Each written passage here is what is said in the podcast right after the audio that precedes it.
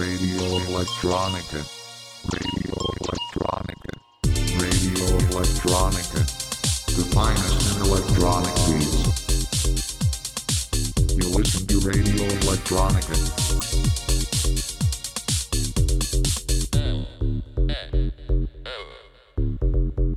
Radio Electronica.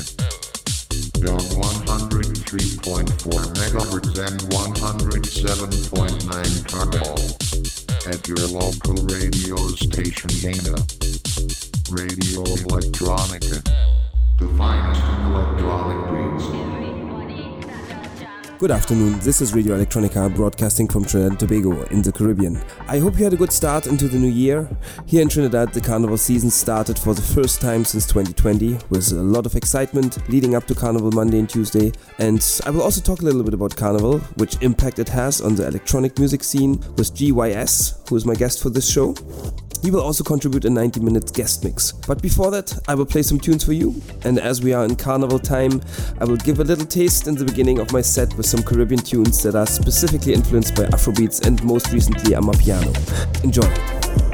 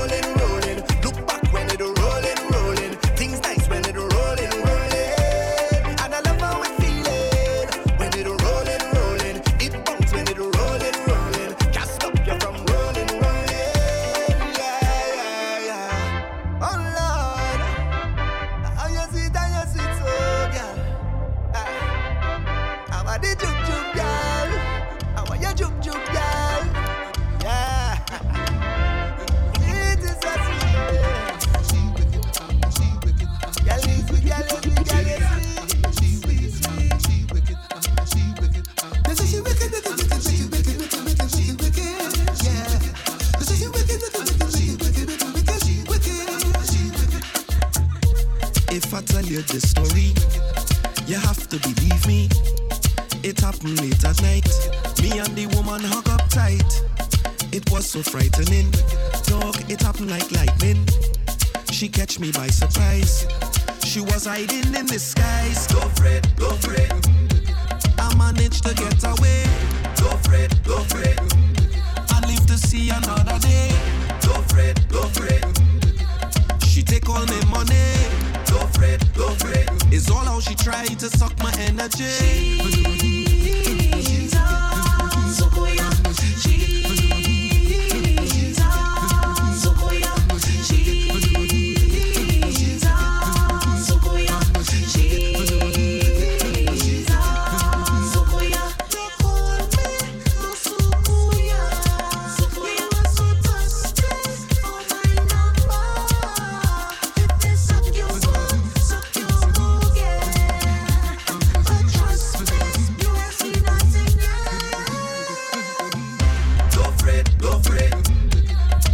Freddy Sukuya. Do Fred, do Fred. Do Freddy Lugaru. Do Fred, do Fred. I go tell you what to do.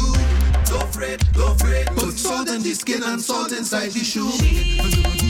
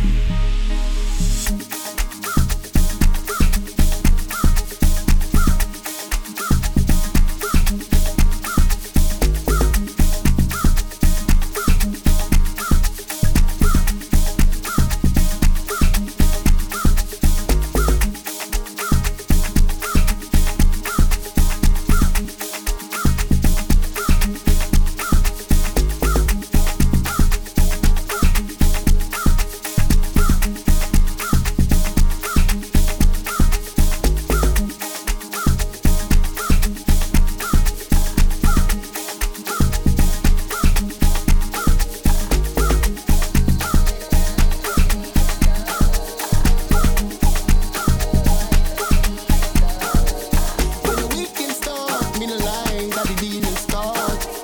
When you deep in thought, full of find they will heal and start. Bad mind won't pray and thought. Jealous I eat money and listen start. Like blank and leave them short. In the streets, you don't deal them cards. In other words, long wait till the weekends come. We're at the weekend spot.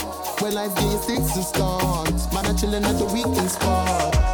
Weekends on, make that money time free and fun. Where you think man be dressing for? Head to the club down, they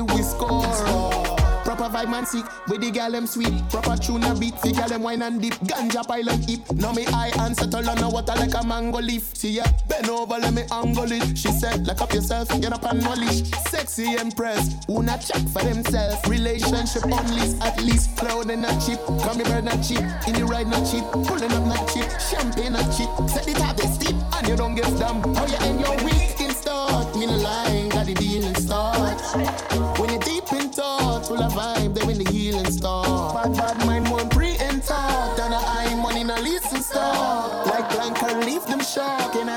you don't deal them cards. Kill bad from birth, so best handle it. Violate, get hers and candle it. She said, keep it real, don't counterfeit. Oh, or you'll be scaling up a wall like a sandoli. She said, alcohol, love, she more than grease. Agree, she work hard, no time release. Stress, stress, relentless. Who go check, well then doubt. She father was a high priest, at least. Loud and not cheap, cause she don't play cheap. And she can't cheap, pulling up not cheap. Champagne not cheap, set it out, they steep. And she don't get them. Oh, you end your week in start. Me no thought, full of vibe,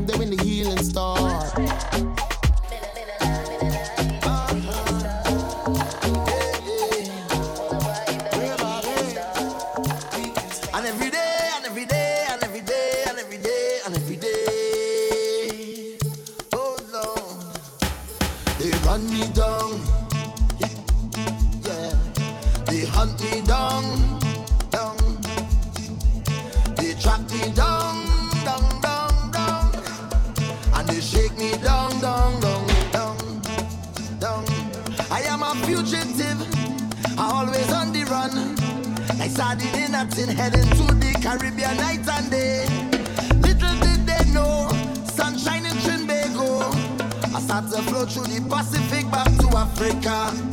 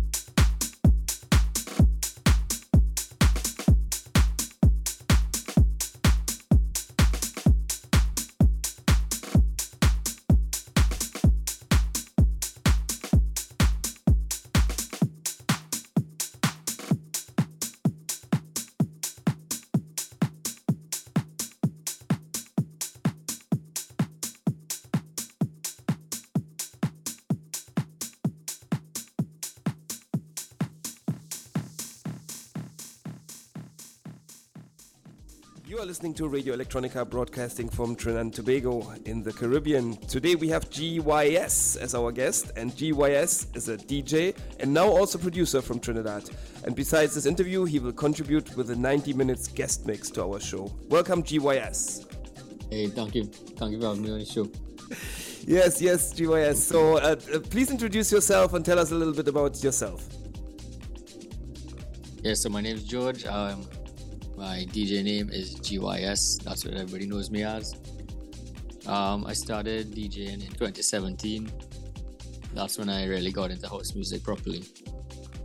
And I really wanted to show this side of music to Trinidad. And that's why I really started DJing here because I didn't know anybody playing that music down here. Mm-hmm. Okay. So t- t- tell me a bit about about your first DJ gigs. Like, how did you approach them? How did you look back on them now? Like, how was it like? You know, like the first, very f- first few gigs. Um, so my first gig, I believe, was called Turning Point in ZA, and it was a. I played there as well. Oh, true. Yeah. yeah. So I, I believe that was my first one. I got invited to play. That was um, CDM Generation. I think is that was their name. yes. Yes. And I got to play an intro set on the rooftop. And I remember getting compliments from people like they never heard that before. So I felt pretty good after that gig. Okay, okay. And then, and then how was it like from an excitement point? You know, like how did you prepare for that first gig? Like, like um, is that something that is still like in your mind? Like, like how, how would you describe that feeling of that first time playing music in front of people? Yeah, I remember. I always remember that first um, that first gig, just because I'd never done it before, and at that time I was also into like harder EDM as well. So Mhm. I remember they had Bad Royale was playing downstairs as well, so I was excited to Yes, yeah. play in the same place as them, you know. Okay, And just playing for people was a different experience, but it was fun. okay, okay. And then you um, you you mentioned already like like um, at that point you know like who inspired you like but if you like for now if we go now fast forwards like to, to 2023 like who are the artists that inspire you now and, and and also that changed your perspective on what DJing could be like Well, definitely back then. Um, I know the song that got me into it was Your Love by Mark Knight. uh-huh So I was a big Toolroom Records yeah junkie back then. Like all I used to listen to was Toolroom yeah because it was really that song that got me that got me into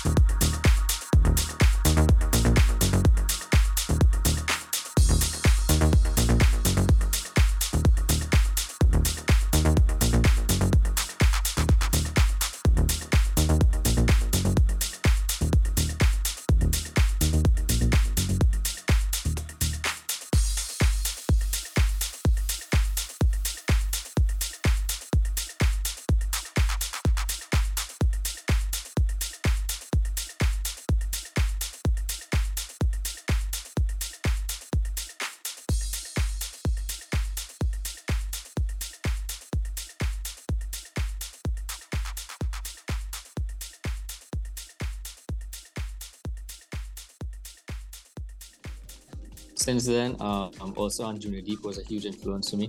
So it was between the tech house of um, of Toolroom and the deep house of Anjuna Deep. So it's more translated into the Anjuna Deep side now. So people like Marsh and Simon Doty.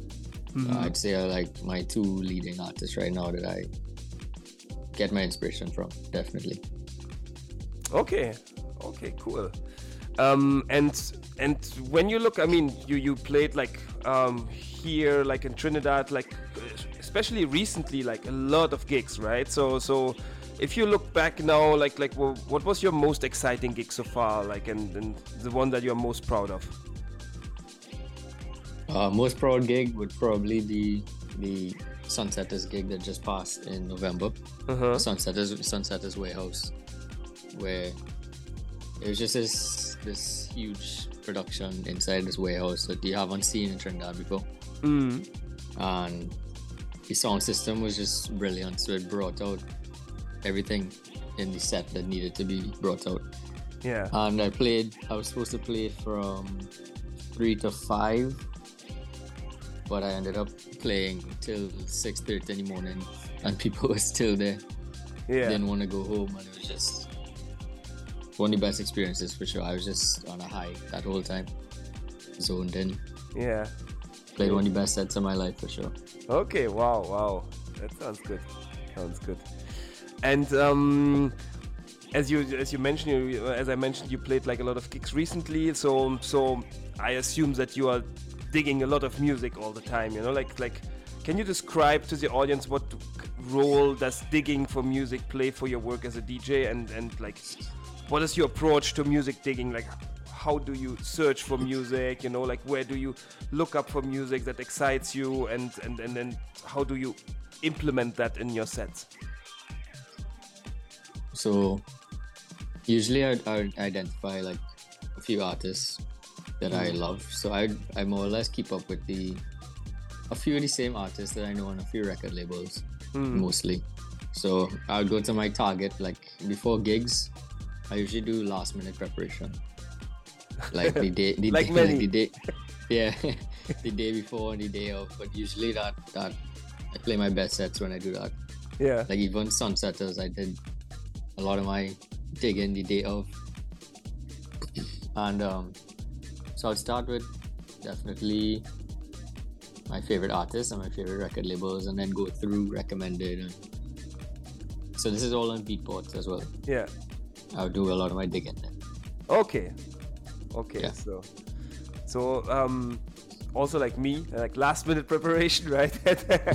and then Yeah. putting putting it together. Yeah, yeah. No, but but that's probably that's how it uh, sparks the creative juices during your set, right? That, Mhm. that you that you don't have all mapped out. Yeah. yeah exactly Yeah. And and you now also entered the field of production, right? And released recently Yes. your first track. Tell the audience a little bit about it. Yeah so that that track kind of came out randomly Okay. I was just kind of. I opened one of my projects that I had there, and started to mess around with the melody, and then the track just kind of developed overnight. mm-hmm. And then into the next day, I built it out a little bit, and then it really took a few months to really get it sounding like complete with all the little stuff and additions. But it really came out of just a random night messing around on FL Studio. Okay. So that is the that is the program that you're using. Yeah, FL Studio. Okay. Okay. Um, can you describe because as as far as I understand, you're quite new to the production game, right? So, um, can you describe how it is? You know, like that process, like as a newbie to start producing. You know, like like what are like the moments that keep you going? What are the struggles do you face? You know, like like how does that feel for maybe for someone who's maybe listening now? You know, like and thinks about to getting into production. You know, like like how how Yeah. was it like to get into it? Well, it's kind of trial and error. You just kind of you go in it, and it's like it's like right, you a writing a book in a way, Yeah. or writing an essay. Like you do your draft, your ideas come, and then you fix it up, and then you just keep going for like probably a few days, and you probably have a built-out track in like a few days. But the key thing is to try and finish it, which even I don't do. Like I get a good sounding draft, and then I kind of sit on it and don't really try to. I forget to kind of write it out, and I want to make more music, but I haven't finished the initial project. Yeah. So it's really about trying to do those few days of building out the track, and then really finish the track as soon as you can. And then how do you start? You start first with the with the beat, or or you start with a melody, or or what is like what would be like your first steps? You know, like when you when you open FL Studio. Yeah, first steps would just be finding, um, making a groove, and finding which samples you want to use and which vibe. So just identifying like what what kind of bass, kick, hi hat, and synth, and then build from there. I usually try to build my bass lines first as well. Okay. Are there like specific tracks or, or artists that inspired you to become a producer?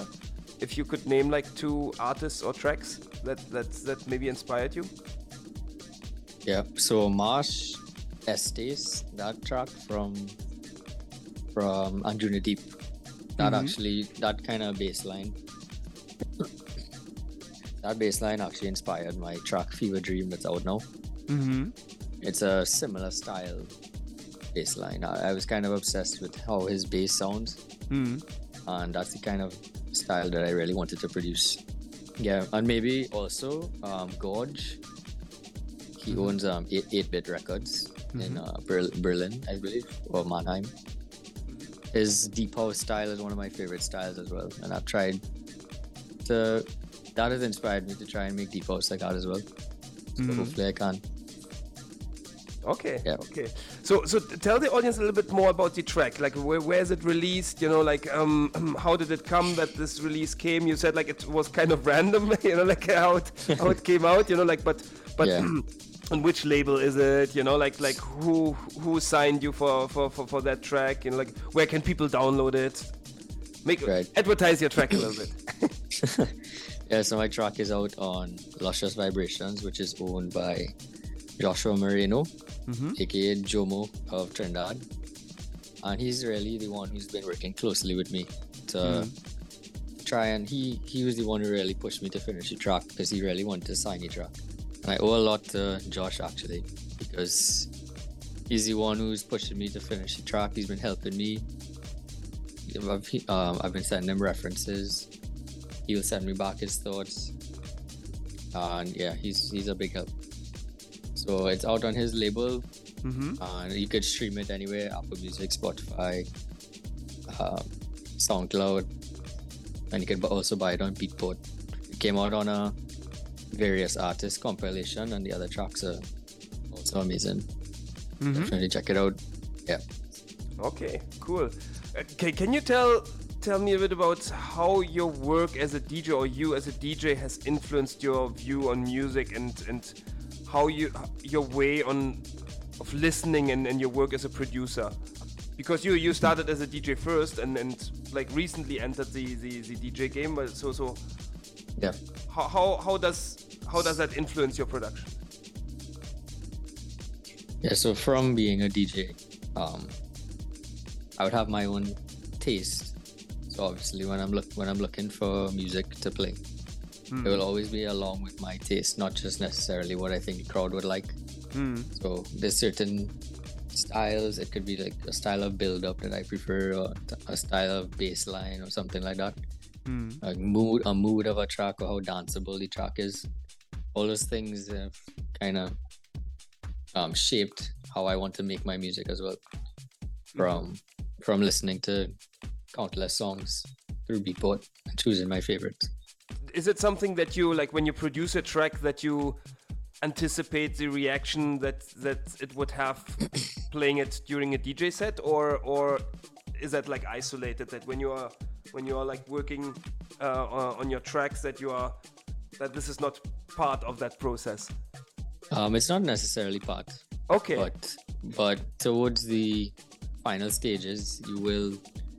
Uh, I find myself um, maybe thinking a little bit about how it would sound out. So maybe adjusting the tension of a build up to make it more hands in the air or something like that. You know. yeah yeah or just adding in more energy here and there, you know. yeah okay all Yeah, right. okay so so sure. it definitely has an impact right so so like Yeah, it does. Yeah. Okay. So so besides uh, that track that um, that you just released and and uh, that will hopefully get a lot of attention, uh, wh- what is happening in the life of GYS, like in terms of events, uh, um, other gigs, uh, future releases, um, life in general? Yeah, so um, the next gig on the lineup is Mixtings Carnival. That is next week, Friday, February 3rd. They'll be doing two stages one with uh, soca, dancehall, Afrobeat, etc., and another stage with house music. Yeah. So I'll be playing house music on that stage from 5, uh, sorry, from 3 to 5 a.m., closing out the party. That party is Okay. always good. Yeah. And future releases, I'm hoping to release a couple more this year, but we'll have to wait and see. Oh, okay, okay. And you recently also started your own events, right? So, so um, Yeah. wh- what what made you to become a promoter as well?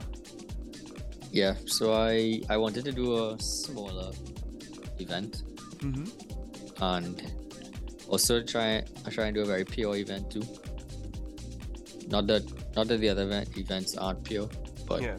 I, I wanted to bring because I wanted to bring a different style perhaps of maybe deeper music. So, like for instance, at my event, the opening DJ played like down tempo music for Uh-huh. like the first hour and a half, two hours, where you really wouldn't hear that anywhere else. You know, Yeah, you'd usually walk in and it's high energy, high energy. yeah. This one, I tried to go for that deeper, that deeper side. So, yeah, that was really the vision for it. Okay, and so so you you had like your first event, and you're planning already the next ones, or Right now, there's no plan Yeah. necessarily for the next one, but Okay. after carnival, carnival, I'll try and see what, what's available. okay, maybe you tell the audience uh, the impact of Carnival on on the nightlife and on the music scene here, for those who don't, who are not aware. Yeah, so electronic, the electronic scene in Trinidad is very niche. Hmm. So when carnival season comes, once the turn of the new year, new year comes, it's very hard to promote and get people to come out to a house event, Yeah, just pure house event. There might be a couple like Sotu always does great around carnival time, yeah, but I definitely wouldn't go out of my way to compete and try and spread the crowd yeah. during carnival. You know. Mm. Because there are so many parties, so many carnival parties, Yeah. and people are just distracted and fro- fro- Yeah, from that, and- right? So yeah, Yeah, and everybody has fetes to go to every weekend, and they're saving up for their costume and parties. And yeah, yeah. So so maybe uh, some context for the audience that that carnival is also an expensive, an expensive hobby or an expensive celebration uh, with um, a carnival costume going up to 1,000 US dollars and then even more. yep, right? So, so people are taking loans for carnival, and and uh, Yep. so so that that a lot of stuff's happening after after carnival. Then, so um, any other plans for the future, like like beyond like the next couple months? You know, like like how do you see yourself in terms of production, in terms of DJing? You know, like um, where do you see yourself in the next two years or three years? um, well, I'd like to see myself continue DJing a lot. Um, I'd like to see my event grow as well. Get a good pure following. Not gonna try to go too big with it, but just get a good, solid group of people who hmm. come out and always have a good time and appreciate every deep side of the house music that I have to offer. Mm-hmm. And over the next few years, I really hope to to release more music and keep the momentum going.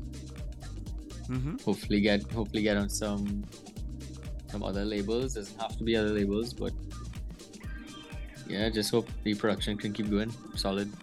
Okay, okay. So so no plans like to have this as like a 24/7 career. Not necessarily right Not now, necessarily. but that would be great. yeah. okay. Okay. So, um, well, which leads me to one of my favorite questions that I that I um, ask sometimes in, in, in those interviews. Like, so if you could be, uh, because you we were just talking about that you are that you are a curator and you have like your own event now, and if you would Yeah. be the curator of your own GYS festival stage, Yeah, Yeah. like in your dream constellation. Yeah. So, Yeah. who would play there, like as a warm up, as a headliner, and like as a closing act or sunrise set? Eelke Kleijn to open. Mm-hmm. Eric Prydz is the headliner. Uh huh. And Guy J as a sunrise. And uh, Okay, great. Yeah. Sounds good. And now it's your time to shine because you are now playing an exclusive guest mix for Radio Electronica. Tell the audience a little bit what to expect. Yeah, so you can expect some some dark grooves in this mix, also some progressive tracks, um, lots of vocals, and maybe some afterlife style music as well. Okay, okay. Yeah, Thank you very much, GYS, for this interview and enjoy the guest mix from Trinidad and Tobago. yeah. Thank you very much.